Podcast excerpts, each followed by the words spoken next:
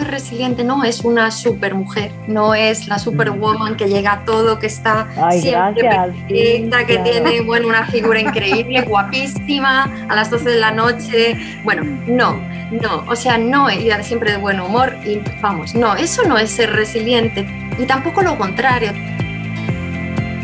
Entre broma y broma, la verdad se asoma.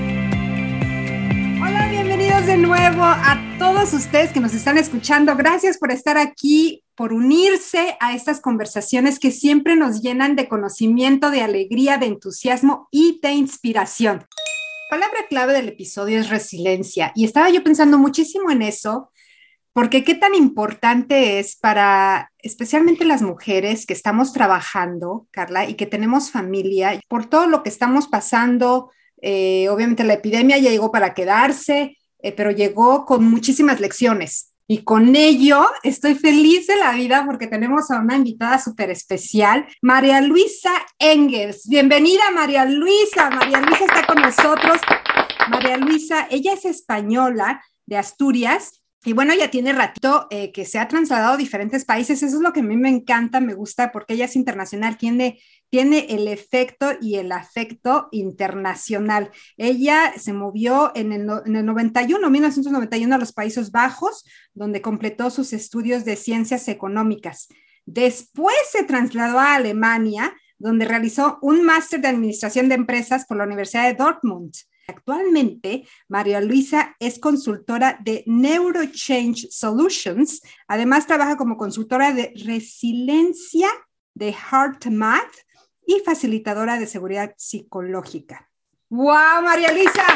Bienvenida, bienvenida. Gracias por estar con nosotros. Bueno, bueno, Muchísimas gracias por invitarme, Rita, Carla. Estoy encantadísima de estar aquí, la verdad, y de compartir con vosotras. Y bueno, menuda presentación me has hecho. Pues es que tienes muchas cosas que has hecho, Maralisa, y eso nos encanta aquí en el podcast, que, que vengan invitados. Eh, que tengan experiencia tanto profesional de vida como tú la tienes, pero lo más importante y lo recalco, yo creo que tú tienes ese eh, espectro internacional, porque bueno, eres de España, vives en Alemania, tú de hecho das tu consultoría ya sea en inglés, alemán y español, o sea, los tres idiomas. Así es, así es. A veces me confundo un poco, ¿no?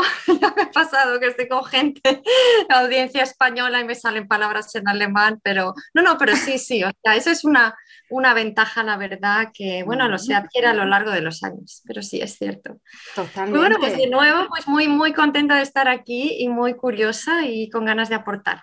Oye, María cuéntanos, nos vamos a enfocar un poquito en tu experiencia que tienes de resiliencia y vamos a empezar por ahí. ¿Qué significa resiliencia? Pues fíjate que cuando yo empecé a dar eh, talleres de resiliencia me interesó mucho y siempre suelo mirar de dónde viene el origen de las palabras. Y fíjate qué cosa, la palabra resiliencia etimológicamente en latín, en latín significa elasticidad. Fíjate qué interesante, o sea, es la capacidad de flexibilidad que tenemos de ante la adversidad, ante las dificultades, en situaciones retadoras y difíciles, de aprender de la situación, lo que tardamos en recuperarnos, y de incorporar ese conocimiento adquirido por esa experiencia al futuro, para que no nos vuelva a pasar. Entonces, esto es muy importante, o sea, es, una capacidad que, podemos, eh, eh, bueno, que podemos aprender. En parte sí que hay una, em, quizás una predisposición genética no está demostrado, pero es una cosa probable.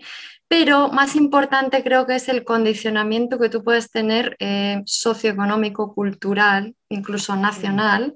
Está demostrado que gente que ha vivido en, ambientes difíciles o en otros países que no tienen, por ejemplo, eh, las facilidades que tenemos aquí en Alemania, por ejemplo, pues están, llevan más fácil situaciones difíciles. O sea, hay un factor de cómo creces, en qué entorno tú creces, eh, el entorno familiar, que es un factor de condicionamiento. Pero aparte de eso, es una capacidad como cualquier otra que nosotros podemos entrenar. Es decir, eh, no hay excusa para decir, mm, no soy resiliente, no, hay maneras de entrenar la resiliencia, hay instrumentos que te permiten entrenar esa resiliencia.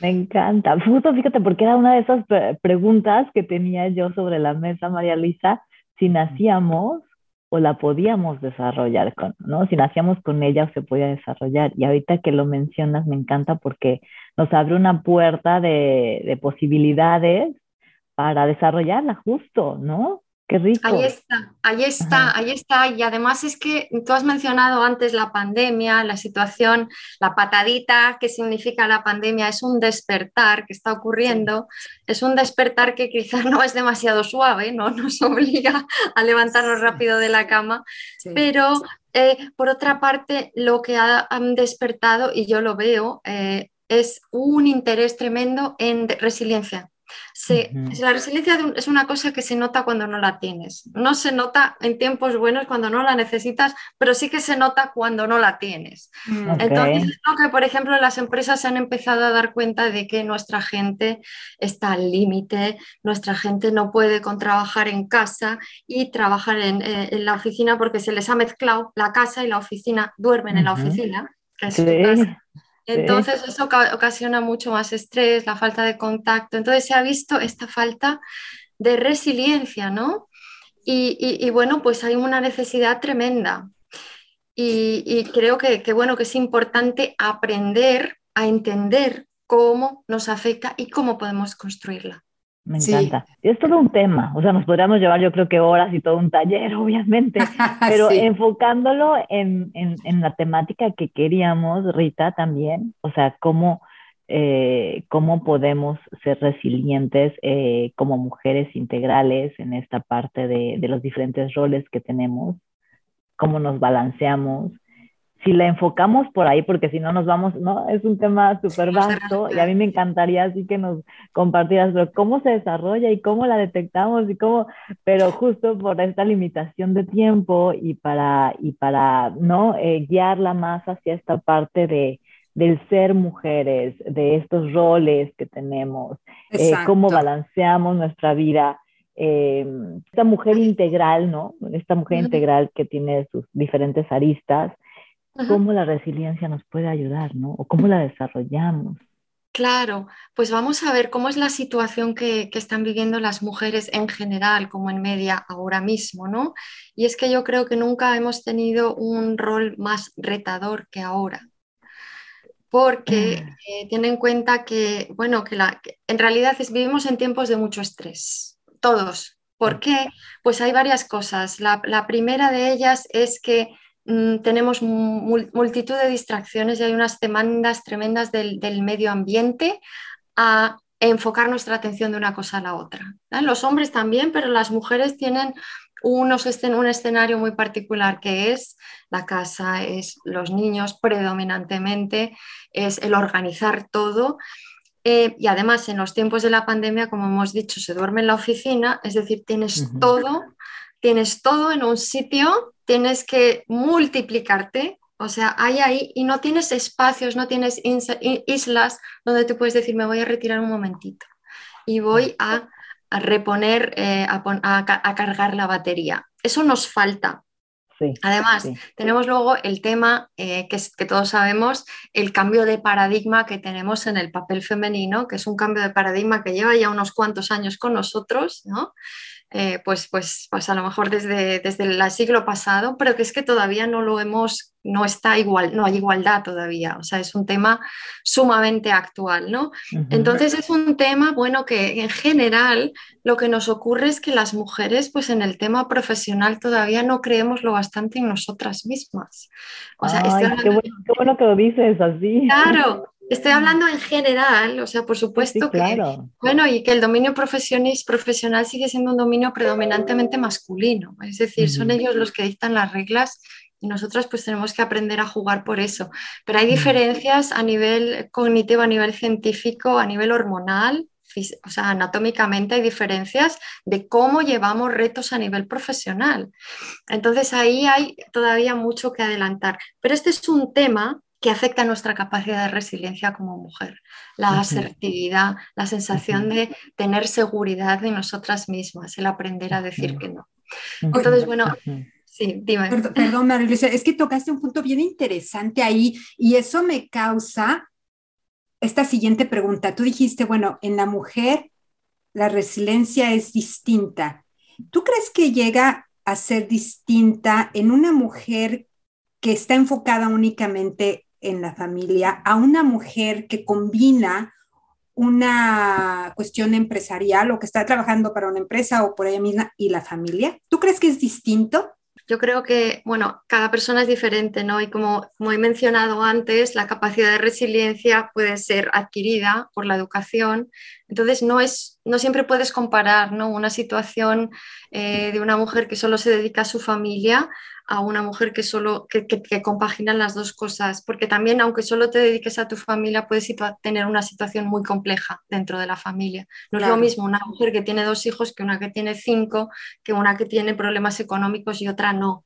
Entonces, no, no, es, no es comparable. Quizás la misma mujer, o pongamos gemelos, una en situación solo familia y la otra, que digamos que, que, tienen la misma educación, yo sí que pienso que hay más distracciones, más eh, como tener que ir saltando de una cosa a la otra en una persona que tiene que compaginar los dos entornos a la vez, con lo cual sí que se, sí que se requeriría en condiciones de laboratorio una mayor capacidad de resiliencia.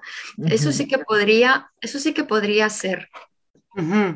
Qué bueno que lo mencionas así, porque siempre uno dice, no, si yo soy resiliente, también la otra persona puede, y no. Hay que, hay que recalcar eso de que depende la circunstancia de la persona, del individuo, no necesariamente tiene que ser o compartir las mismas situaciones, pero siempre en la casa y en la mente de cada persona siempre son cuestiones distintas, ¿no?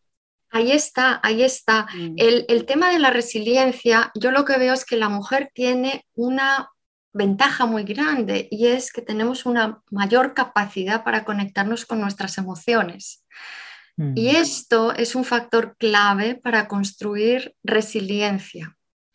resiliencia entre más conectadas, más facilidad de conectar. Ahí está, ahí está. O sea, hay, hay factores que promueven la resiliencia, pero es que eh, y podemos hablar de resiliencia en distintos dominios, ¿no? El, el, dominio, por ejemplo, físico, de capacidad de aguante, de estar, por ejemplo, más horas activa durante el día. Hay gente que es resiliente en el dominio mental, se concentran muy bien.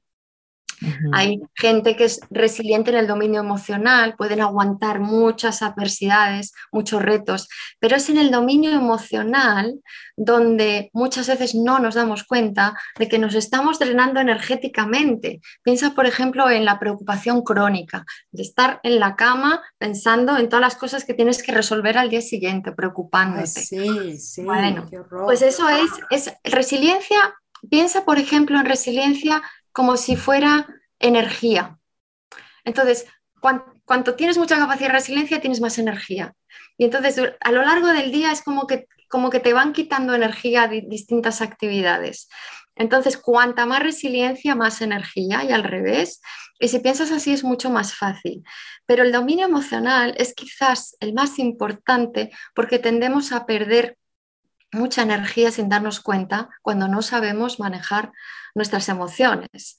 Entonces, ahí está un poquito la clave y empieza siempre por el conocer en qué situaciones tú te estás drenando energéticamente y, aprender a manejar esas situaciones. Entonces, es un poquito como, como, como, esto, como esto funciona. Entonces, tú estás diciendo, María Lisa, que la resiliencia es el manejo de las emociones. O sea, la persona que sabe manejar sus emociones es resiliente es más resiliente y es una, una de las claves más importantes de la resiliencia. Hay otros factores que la promueven, que si quieres te los menciono, pero quizás para contestar un poquito o cerrar la pregunta de Carla, de qué es una mujer resiliente, me gustaría decir lo que no es. Ok, vamos. Lo que no es, que a, veces hay se dice persona resiliente, una mujer resiliente no es una super mujer, no es la superwoman mm. que llega a todo, que está siempre perfecta, que tiene bueno, una figura increíble, guapísima, a las 12 de la noche. Bueno, no, no, o sea, no, y siempre de buen humor, y vamos, no, eso no es ser resiliente. Y tampoco lo contrario, tampoco es ser una mujer siempre relajada, que le resbala todo, de buen humor. No, o sea, la persona resiliente es una persona que tiene una alta autoestima. Mm. Se conoce a sí misma y conoce sus limitaciones. Es decir, sabe a dónde llega y a dónde no llega y sabe decir no. porque sabe que si dice a todo que sí, pues va a acabar hecha una patata escurrida, sin energía, y no va, a poder, no va a poder rendir donde tiene que rendir, donde, donde tiene sus prioridades. Sabe también eh, poner las prioridades donde importan, es decir, si hay 10 cosas y ella sabe que llega a 8, se coloca esas 8 y a las otras dos les dice que no. O sea, sabe, sabe muy bien dónde están sus límites y sabe distinguir entre aquello que, que puede cambiar y controlar y aquello que no. Que no. Claro, mm. que, queremos cambiar el mundo y a veces mm. no es posible. Y siempre parece que tenemos que llegar a todo, como que nos sentimos culpables si no lo hacemos.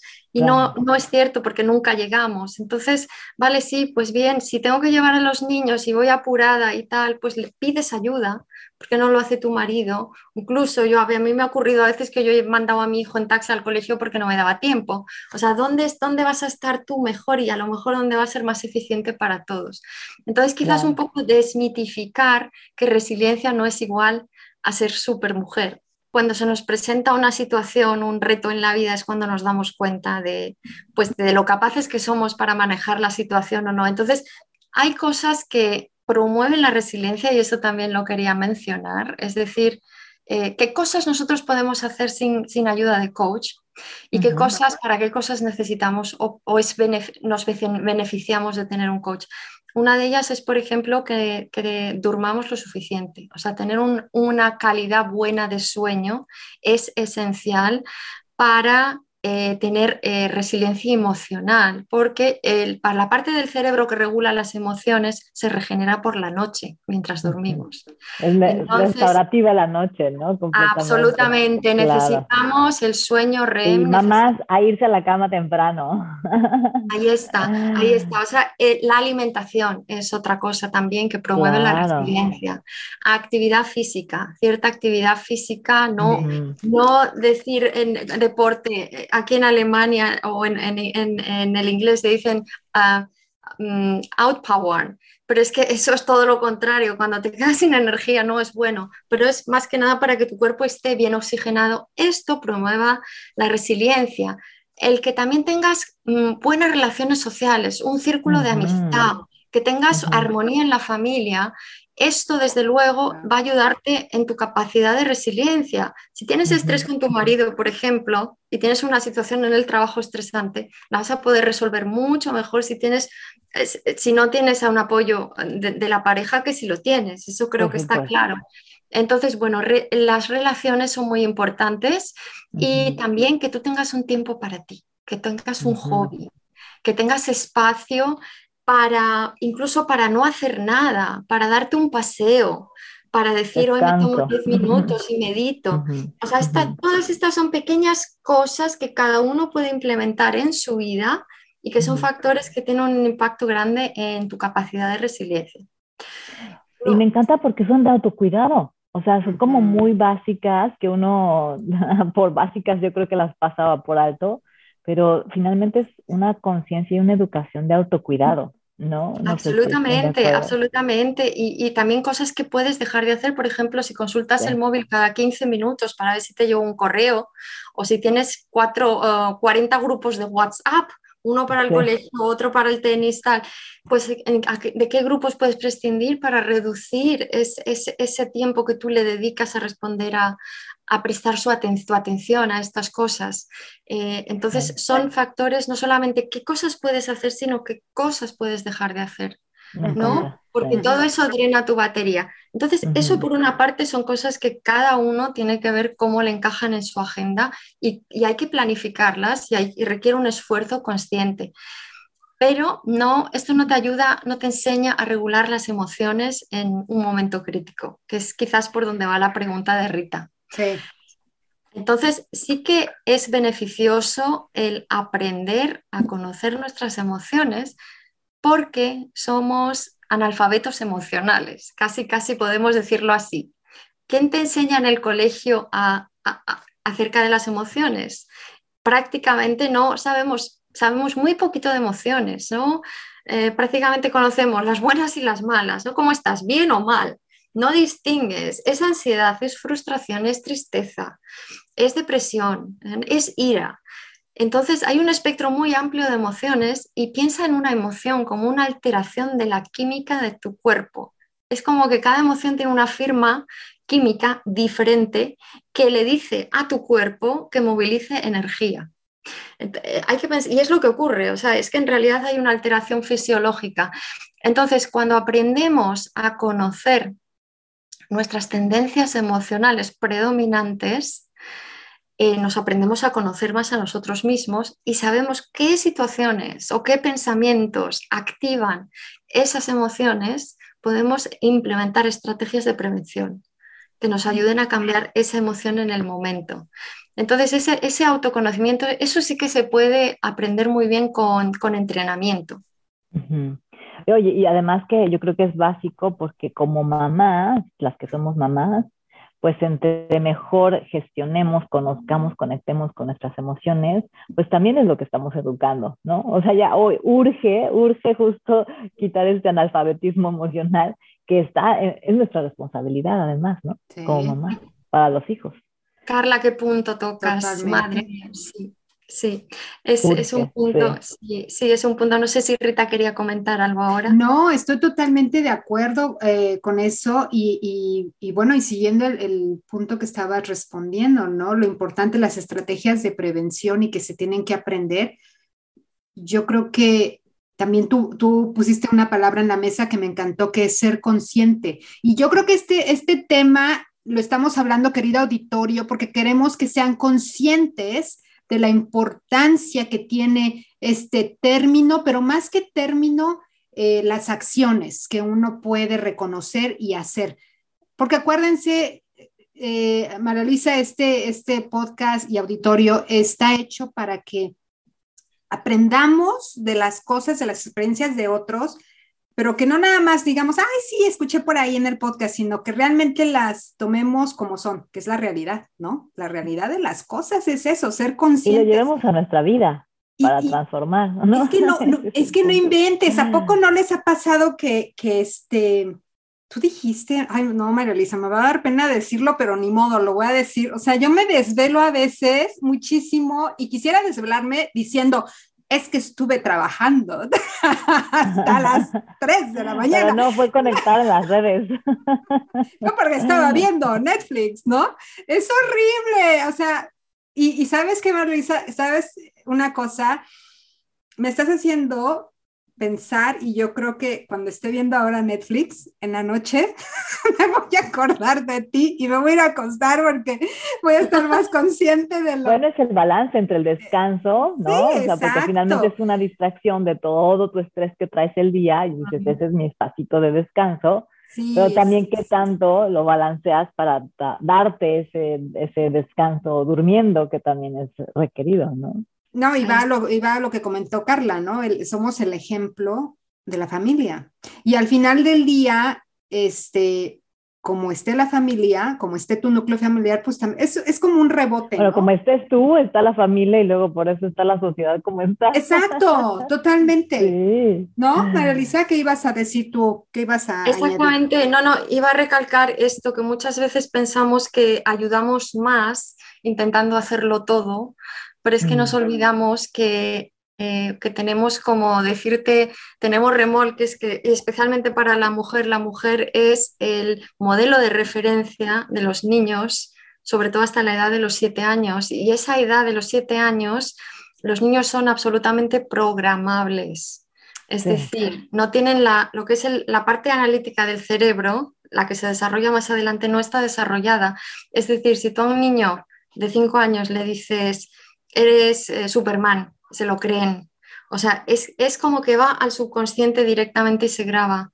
Entonces, es, por eso es tan difícil, por eso tenemos mucha gente, los terapeutas lo sabemos, que viene gente adulta con problemas que... Heridas de la infancia. Ahí está, porque es muy difícil cambiarlos porque están muy escondiditos. Por eso siempre creo que nos tenemos, tenemos que tener muy presentes que, nos estamos, que estamos siendo, estando bajo observación todo el tiempo y que nuestros comportamientos están siendo replicados. Por eso es un, un motivo más para cuidar de nosotras, porque así como nosotras nos tratamos, así se van a tratar ellos. Entonces queremos mejor, lo mejor para ellos, pues vamos a cuidarnos a nosotras más. Y, bueno, pues esto es muy importante, o sea, que es que somos modelos de referencia, los papás también, pero los papás más adelante, ¿no? Luego ya en la etapa de a partir de los siete años, donde se trata de cómo lidiar con el, con el mundo exterior. Pero es muy, muy, muy importante que seamos conscientes de que somos como emisoras de radio, que estamos emitiendo señales y que nos están escuchando, no se pierden ¿vale? Sí, sí, es cierto. Entonces, bueno. de repente. no, no solamente para los niños, claro, no solo. Es que cuando tú ves una persona resiliente, ¿no? Que le pasa algo y que. Y no quiere decir tampoco que no te enfades, no quiere decir que no te frustres. O sea, sí, porque a veces hay que enfadarse, o sea, a veces tienes que decir las cosas como son. El tema es que tú luego no te lleves esa situación una semana, dos mm, semanas, un año y esa persona me hizo eso. No, lo que, lo que sí que podemos controlar es la cantidad de tiempo que nosotros permitimos que esas emociones estén con nosotros. Porque eh, las emociones negativas nos drenan energéticamente y esto está científicamente demostrado. Entonces, la gente piensa que no tiene control sobre sus estados emocionales porque dicen, soy como mi papá, soy como mi mamá. Pero no, tú puedes, tú puedes controlar independientemente de lo que pase allá afuera. Oye, ¿y cómo podríamos hacerle, María Lisa, en ese aspecto? Cuando te pasa algo y te molesta o te sientes triste o el, sentimiento que tengas y que estás diciendo no lo lleven, no lo arrastren por varios días. Porque a mí me ha pasado, ¿eh? A mí me ha pasado y qué difícil es. Sí, yo soy testigo. sí, mi amiga es testigo. De repente, de repente perdemos a Rita por una o dos semanas. ¿No? y es que me cuesta, trabajo. Es una cuestión que si yo, me, yo acepto eso, me ha costado mucho trabajo el hecho de decir, ya, ya pasó, lo sacudo y adelante. ¿Tú, tú qué aconsejarías? Una, una, una pequeña estrategia, algo a la gente que siente eso y que dices tú, no, tienes que, no sé, ¿qué, qué, le dirías? Te cuento, claro, depende de la situación. O sea, si la situación es contigo misma, que no hay nadie, ninguna tercera persona, mm. eh, que está generada por tus propios pensamientos. ¿no? O sea, sabemos que los pensamientos pueden generar emociones negativas.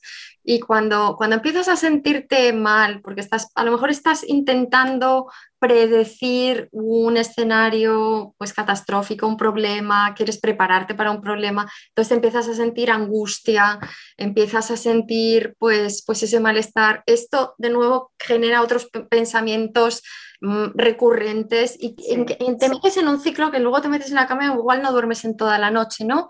Bueno, pues, y claro, perdiste tu sueño, ya no te recuperaste. Bueno, pues en esos momentos eh, corta esa cadena de pensamientos ya. Pregúntate a ti misma, ¿puedes en este momento cambiar algo de la situación? ¿Puedes influenciar algo? ¿Puedes, ¿Hay algo que tú puedas hacer? Si la respuesta es no, ¿de qué te preocupas? Deja de preocuparte. Eh, si no te resulta fácil dejar de preocuparte, póntelo bien clarito, que no sirve para nada, cuál es la utilidad de preocuparte y puedes situarte en un recuerdo que tú hayas tenido, en una experiencia que tú hayas tenido en tu vida, que haya sido muy gratificante. Pensar que cada experiencia que nosotros hemos vivido tiene una correspondencia en nuestro cerebro y tiene una emoción asociada, por eso nos podemos acordar de las cosas. Bueno, pues cuando tú te acuerdas de una situación, pues no sé, tú estuviste de vacaciones o el día que nació tu primer hijo, emociones eh, o situaciones muy gratificantes, en el momento que tú te acuerdes va a venir la emoción, te conectas con esa emoción. Cuando te conectas con esa emoción ya no hay sitio para lo otro, ya no hay sitio. O puede que vuelva lo otro, pero tú es como si vas entrenando, como si tu cuerpo fuera un animal y lo vas entrenando. Le dices, vale, te voy a dar de comer, te voy a dar de beber, vas a ir al baño, pero ahora mismo vas a hacer lo que yo digo y es, vas a situarte en esa emoción positiva. Y así vas entrenando, vas controlando. Y la próxima vez que te pase, te vas a acordar de lo que puedes hacer. Y así poquito a poco vas controlando tus emociones y las vas cambiando. Eso podría ser una cosa.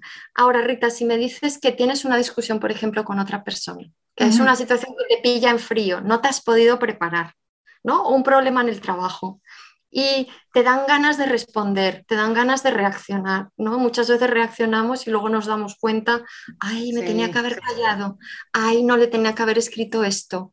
Bueno, pues cuando notas que te sube la adrenalina, cuando notas que te estás empezando a enfadar, a calentar, a calentar, a calentar, lo mejor que hay, esa, esa, esa química no suele durar más de unos 40 segundos a dos minutos.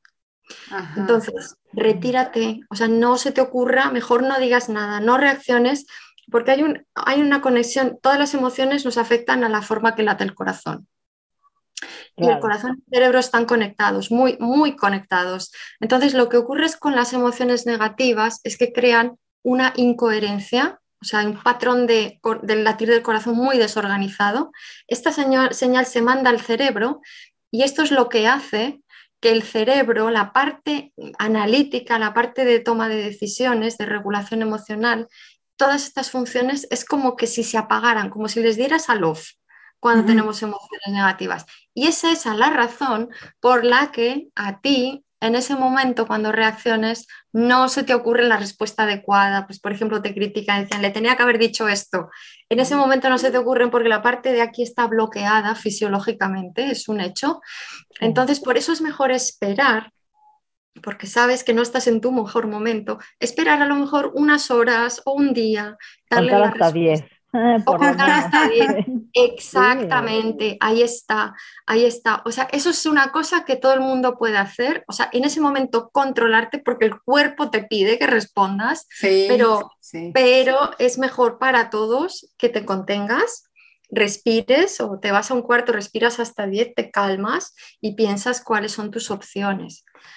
Eso sería quizás un consejo. Ay, no, es un súper consejo, María Luisa. Y no, y no creo que nada más sea para mí. Yo creo que mucha gente que está afuera también eh, compartimos eso. Y, estoy pensando, fíjate, María, estoy pensando en las ciudades grandes, ¿no? Como en la Ciudad de México, en Nueva York, en Singapur, donde también las cuestiones exteriores también te empujan hacer un poquito más, em, bueno, tienes el estrés más alto. Entonces siempre como que es más difícil alcanzar ese, ese gran tip que nos estás compartiendo de que, a ver, déjame pienso, déjame respiro, porque pues ya la otra persona ya te contestó o ya se puso más agresiva. Este, y, y lo noto más, fíjate, les comparto también, desde que yo me moví de la Ciudad de México. No sé si te ha pasado, Carla, que nos movimos de la Ciudad de México, donde estábamos viviendo, María que es una ciudad sumamente grande, este, movida, no duerme, hay muchísimo tráfico, eh, la energía se siente, se palma en el aire, ¿no? Ahora que estoy yo aquí en, en Alemania, Carla está en Canadá, que son, de alguna manera, estamos en ciudades más tranquilas, no hay tanto, o sea, sí está el estrés de la, del de la vida diaria, pero no es lo mismo, María Luisa. Yo me puedo ver aquí diciendo, bueno, ok, sí voy a seguir ese consejo y voy a contar hasta 10. más zen. Más zen. posibilidad, sí. Pero, pero me rasco la cabeza y digo, híjole, ¿se podrá hacer eso en una ciudad grande donde ya, o sea, en segundos ya te avientan el coche, ya te contestaron, ya te dijeron de todo? Es un poquito más complicado, debo decirlo que es más complicado. Sí que se puede, o sea, se puede en cualquier circunstancia. De hecho, hay, bueno, hay también referencias de personas que han ha tenido una capacidad de resiliencia en campos de concentración. Entonces, eh, la resiliencia es más que una finalidad en sí misma, es un camino. Em, es decir, tú nunca vas a poder construir la capacidad máxima. Es, como, es como si fuera un músculo que tú vas entrenando. O sea, si quieres correr una maratón, tampoco vas a empezar por 42 kilómetros el primer día, empiezas pues con un kilómetro dos la primera semana y vas aumentando, vas, como decir, vas un poquito más allá de lo que es la zona de confort. Entonces, se puede en cualquier circunstancia, o sea, pongo el ejemplo del atasco de tráfico, ¿no? Imagínate que tienes que ir al trabajo, llevar los niños antes al colegio y de pronto atasco, ¿no? Bueno, pues ¿cuáles son situaciones típicas de la gente en los atascos de tráfico? Se enfadan, le gritan a los otros conductores, los ves moviendo de la boca dentro del coche, ¿no? Entonces están, eh, dicen de todo, se enfadan, se preocupan y la pregunta es, ¿el hecho de que tú te enfades hace que el tráfico vaya más rápido o no? Claro, no, no resuelve nada, claro. Claro, entonces, entonces ahí es un poco donde dices, vale, ¿qué es lo que puedo hacer? el que estoy, la que estoy pagando el precio soy yo, enfadándome, es mi energía la que se está Mi salud, claro, claro. Claro, entonces es lo mismo, ¿no? O sea, ¿cómo yo puedo aprender a pasar de, vale, me pasó esto, no puedo cambiar nada, pues voy a pasar de frustración a calma y después voy a llamar a mi jefe y le voy a decir que no sé cuándo voy a llegar o lo que sea, pero desde un estado mucho más centrado, mucho más eh, compuesto y estable. Y ese es el término, o sea, tú puedes decidir enfadarte, luego llegas a la oficina, le cuentas a la gente, los otros conductores que son todos idiotas y tú eres la más lista. No, o sea, tú puedes, tienes siempre la opción de decidir cómo te están afectando las cosas que pasan en tu entorno. Y esa es una, una capacidad de elección que tenemos. Lo que pasa es que nunca lo hacemos. Tienes razón. Claro. y a tu pregunta, Rita, que decías en, en, México City, claro que sí, que hay mucho más estrés. Fíjate que tú te diste cuenta de lo estresada que estabas solamente cuando viniste aquí, porque tuviste una comparación. Sí, exacto.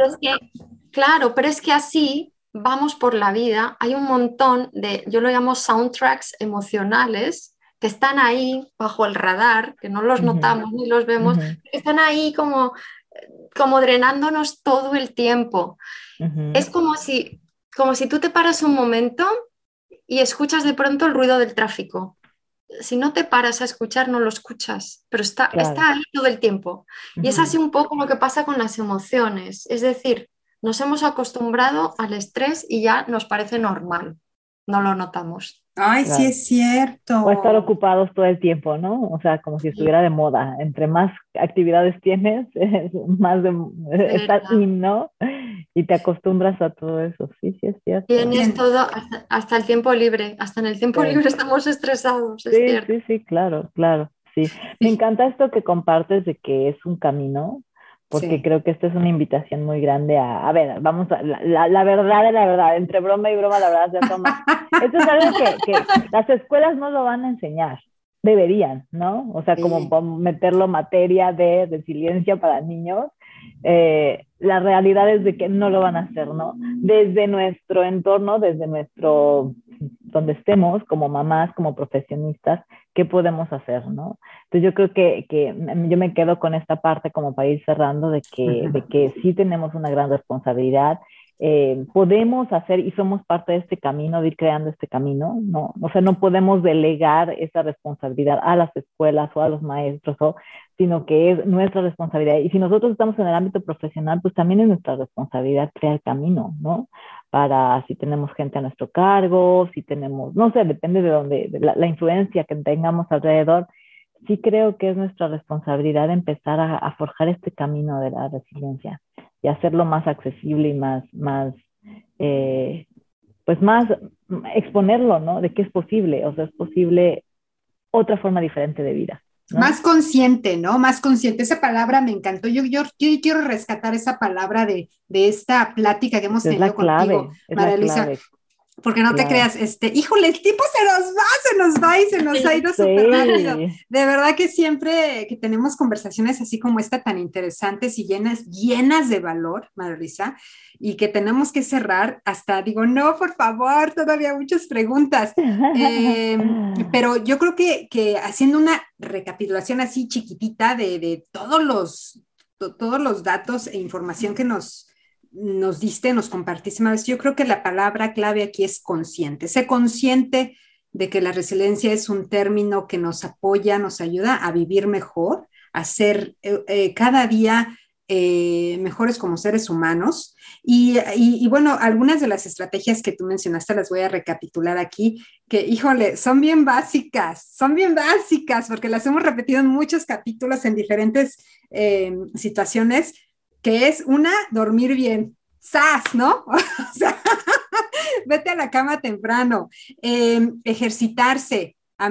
o sea, ejercitarse, ¿en qué no te va a ayudar? No nada más en tu salud, sino también en tu mente. Y ahorita con este tema genial, hay otra razón más. Por favor, auditorio, anótenla ahí, tienen que salir a caminar, a hacer ejercicio, por si quieren llegar a ser más resilientes. Eh, oye, y la otra me encantó que es hacer grupos, relacionarse. Qué importante es eso, qué importante. Y lo recalco aquí porque tomando en consideración el, ejemplo que puse hace rato de que yo soy culpable de que sí arrastro en ocasiones muchos sentimientos, muchas emociones, eh, y que Carla dijo, yo soy, yo soy este... Testigo. Que yo soy testigo. Y es ah. testigo porque eh, en ocasiones me he llegado a sentir tan mal que sí le, llamo a mis amigos, incluyendo a Carla, ¿no? Y le digo, oye, me siento así, me siento asado, me hicieron esto, ay, odio eso. Y sus, sus, el, el simplemente de hecho de que me escuchen, eh, Carla me ha ayudado mucho también, simplemente diciéndome, ay, o no le hagas caso, o mira, yo pienso así. Esas palabras, no se crean, tienen mucho, mucho, mucho, mucho valor para, para una persona que se siente, eh, y yo me pongo como ejemplo, ¿no? Siente que se ha sentido como yo, eh, obviamente puede haber muchísimas situaciones, pero no olviden eso, querido auditorio, no olviden de que tienen a gente alrededor de ustedes que los puede escuchar, llámenlos, coméntenles, escríbanos también, nosotros estamos aquí para de alguna manera guiarlos, si tienen alguna alguna duda en este tema, pues vamos a, guiarlos hacia Mario Alisa, que ahorita compartimos tus datos, tu información, Mario Alisa, no sin antes compartir el último, la última estrategia que nos mencionas, que también yo siento que es súper importante y que no lo hacemos en muchas ocasiones, que es darnos tiempo para nosotras mismas. Híjole, Qué rico, ¿no? Es eso. Yo sí me doy tiempo. Eso sí he aprendido. Eso sí he aprendido. Me doy mis baños, me voy a caminar sola o simplemente me pongo a leer o me pongo a ver la televisión yo solita. Yo creo que también esos son momentos en que uno se da permiso de desenchufarse de, todo. Eh, entonces, esos cuatro, esas cuatro estrategias que tú nos compartiste, que son súper básicas, pero qué importancia tienen para alcanzar esta, eh, eh, ¿cómo le puedes llamar? Este estado de resiliencia, María Lisa. Y Estos son, son, claro, son, son puntitos que apoyan la resiliencia, y, pero, pero hay que aprender al manejo de las emociones, además. El manejo, no es, suficiente, sí. Eso es.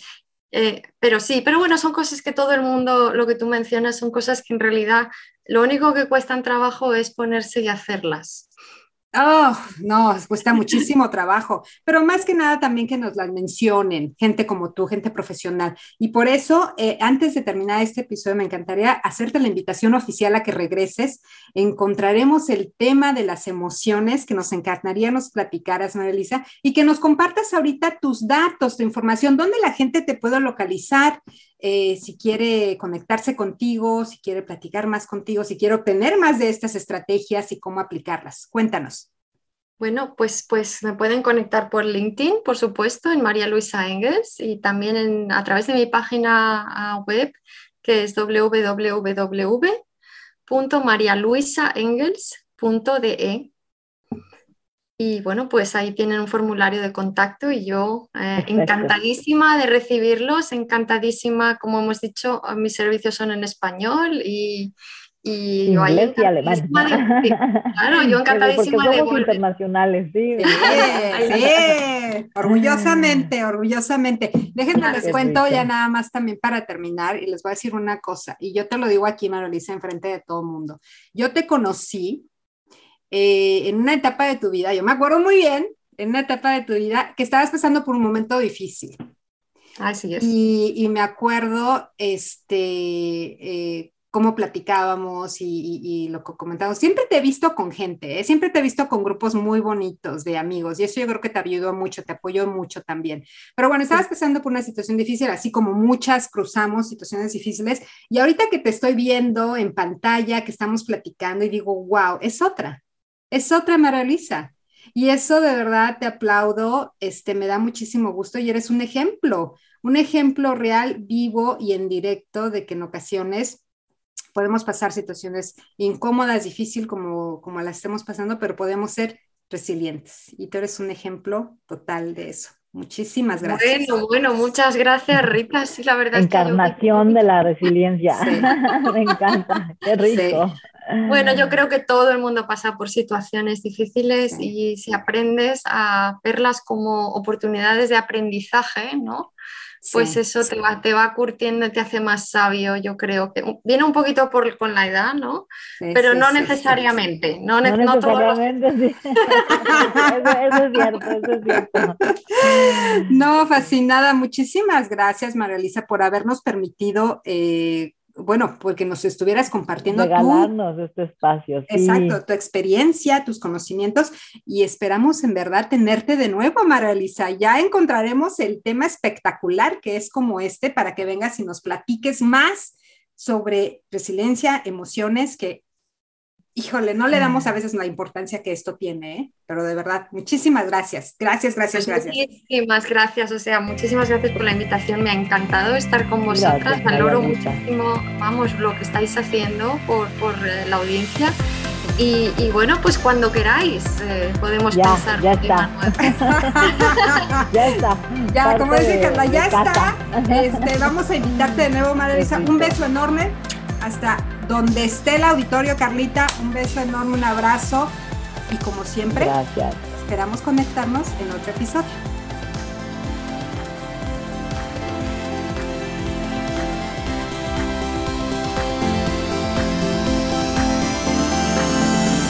Entre broma y broma, la verdad se asoma. Compartir es crecer. Así que te invitamos a que compartas este podcast y participes con nosotros en Facebook bajo el nombre de Entre Broma y Broma e Instagram, cuenta de Rita y Carla.